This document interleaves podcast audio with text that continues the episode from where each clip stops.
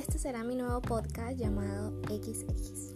Para comenzar explicaré un poco de lo que se va a tratar eh, los temas que vamos a, tocar por acá y principalmente debido a su nombre XX tratará sobre mujeres. Pero más allá del el concepto que nos puede dar el mundo de lo que es ser una mujer, vamos a hablar sobre el concepto divino que nos ha dado Dios sobre lo que es ser una mujer de Dios. Sobre todo una mujer diseñada por Dios, que entra dentro de una feminidad bíblica que nos ha dejado Dios a través de su palabra. Actualmente esta feminidad bíblica y la condición de mujer mundana, o sea, podemos observar que radicalmente son diferentes. Al igual que todo lo relacionado con una vida cristiana que es contracultural y contrario a la intuición, a lo que está de moda, a lo que es aceptable, entre comillas, en el mundo de ahora. Obviamente que sin una apologética bíblica, de feminidad bíblica, cada mujer y los ministerios de mujeres en una iglesia perderán el rumbo, porque no tienen algo fundamental que pueda guiarlo eh, o que pueda guiarnos a nosotras en nuestro carácter, en nuestras actitudes, en la verdad que Dios ha dejado en, en su palabra para, para nosotras, para decirnos que estas mentiras que constantemente el enemigo está mandándonos en este mundo, no es lo que nos define, sino que son las verdades que Él nos dejó en la Biblia lo que nos indica qué somos y por qué nos ha creado Dios. Entonces, para comenzar, el primer tema trata sobre la creación. Sabes, en la creación el único momento cuando Dios dijo que algo no era bueno fue cuando vio a Adán solo. Y podemos ver que desde el primer libro, en el segundo capítulo de la Biblia, vemos que el hombre y la mujer fueron creados iguales por Dios, siendo hecha la mujer a partir de la costilla del hombre para estar a su lado, para estar a la par, igualmente apreciados y receptores de una tarea igual y complementaria de ser portadores de la imagen de Dios en su unión. Dice la palabra en Génesis 2, 6, 7 y un poquito más allá. No obstante, salía de la tierra un manantial que regaba toda la superficie del suelo. Y Dios el Señor formó al hombre del polvo de la tierra y sopló en su nariz aliento de vida, y el hombre se convirtió en un ser viviente. Luego Dios el Señor dijo, no es bueno que el hombre esté solo, voy a hacerle una ayuda adecuada. Entonces dio el Señor hizo que el hombre cayera en un sueño profundo y mientras éste dormía, le sacó una costilla y cerró la herida, el cual exclamó, esta si es hueso de mis huesos y carne de mi carne, se llamará mujer, porque el hombre, porque del hombre fue sacada. Por eso el hombre deja a su padre y a su madre y se une a su mujer y los dos se funden en un solo ser. Quiero uh, decirles también que el Dios Trino es un hacedor y guardador de pactos, por lo que cuando creó el hombre y a la mujer a su imagen, la impronta del pacto fue sellada sobre ellos. El carácter personal y relacional de Dios demandaba que los portadores de su imagen fueran seres personales, relacionales. Por lo tanto, dijo, no es bueno que el hombre esté solo, le haré una ayuda idónea.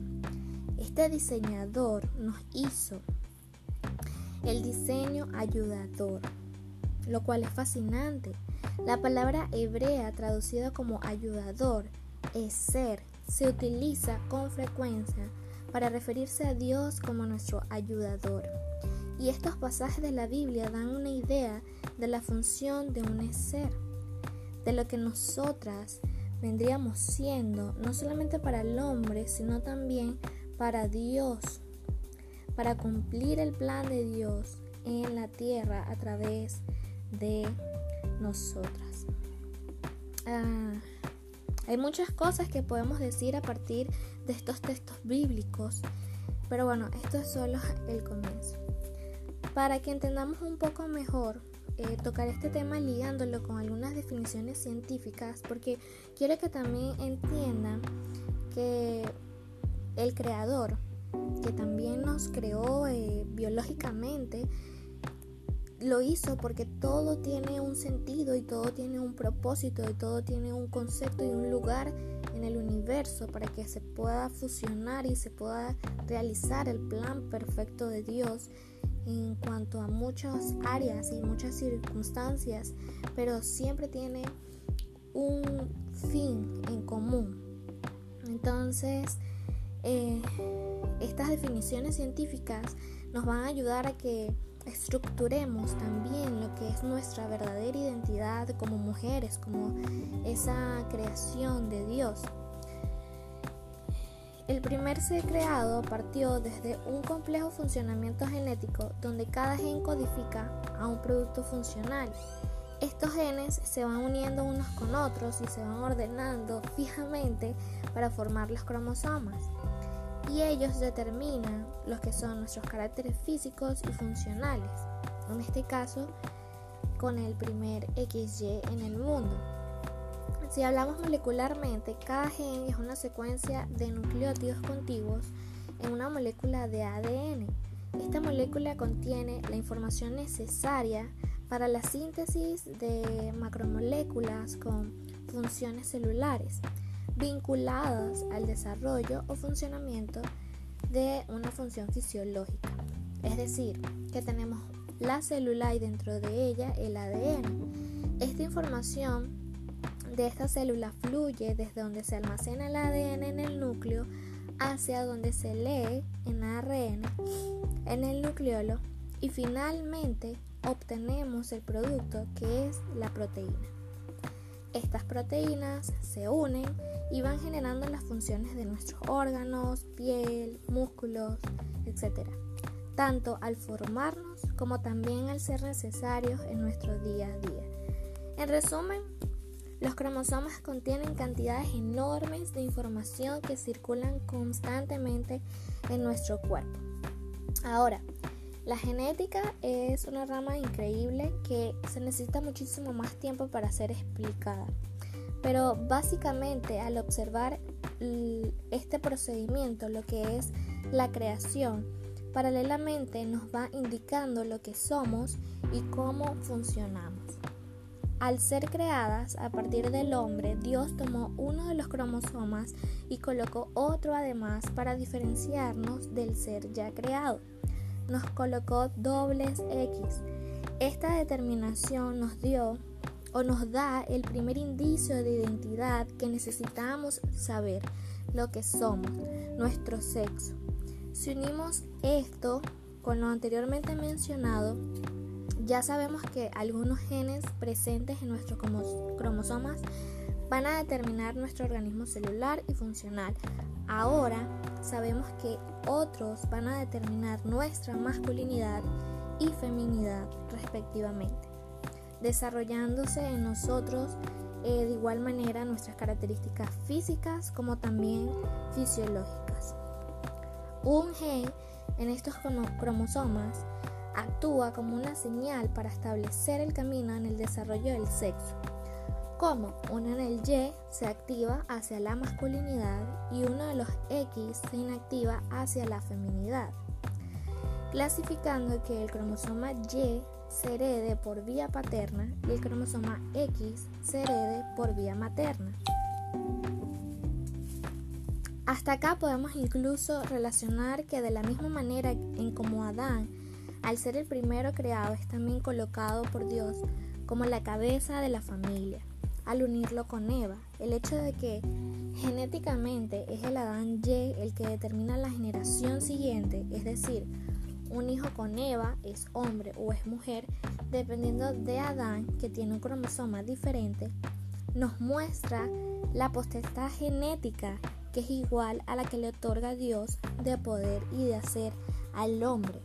Ojo, no es que lo hace superior ni a Eva ni a Dios, sino que se le entrega el poder de mediar directamente con Dios, para saber qué decidir respecto a algo y ejecutar el proceso. Y es allí en donde nosotras entramos y le ayudamos para así poder llevar a cabo el plan de Dios juntos. Como se dijo al principio, que teníamos una función complementaria de ser portadores de la imagen de Dios en nuestra unión. Eso somos, complemento. Buscando esta información sobre los genes, donde, bueno, entramos en un área científica y sabemos que también cuestiona constantemente la influencia de Dios, puedo encontrar que decían, y lo digo textualmente, que solo el Adán cromosómico Y fue quien produjo una línea completa de hijos varones hasta el día de hoy, y que es el ancestro del cual converge toda la población actual. Y es increíble que alguien que no cree en Dios, ya sea esta persona o esta área, comente cosas como esta. Pero es la genial posición de la que estamos hablando la de este hombre que por ser el primer varón es del cual descienden todos los cromosomas Y que existen hasta ahora y que determinan el sexo masculino en la población. Es brutal. Y qué genial es más aún saber que esto no sería posible si Dios no lo hubiese creado una compañera ayuda en la que su reproducción fuera posible llevarla a cabo. Así tal cual como uno de nuestros cromosomas X le da el paso al cromosoma Y activo del hombre para determinar una sexualidad, es como se supone que debe ser nuestra actitud.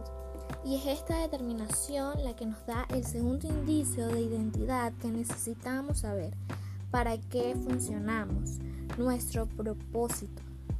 La mujer ayuda, es ser, ese Dios ayudador a llevar a cabo un proceso que tiene una función determinada según sea el plan de Dios para con nosotros. Qué gran papel de identidad obtuvimos tan solo desde nuestra creación.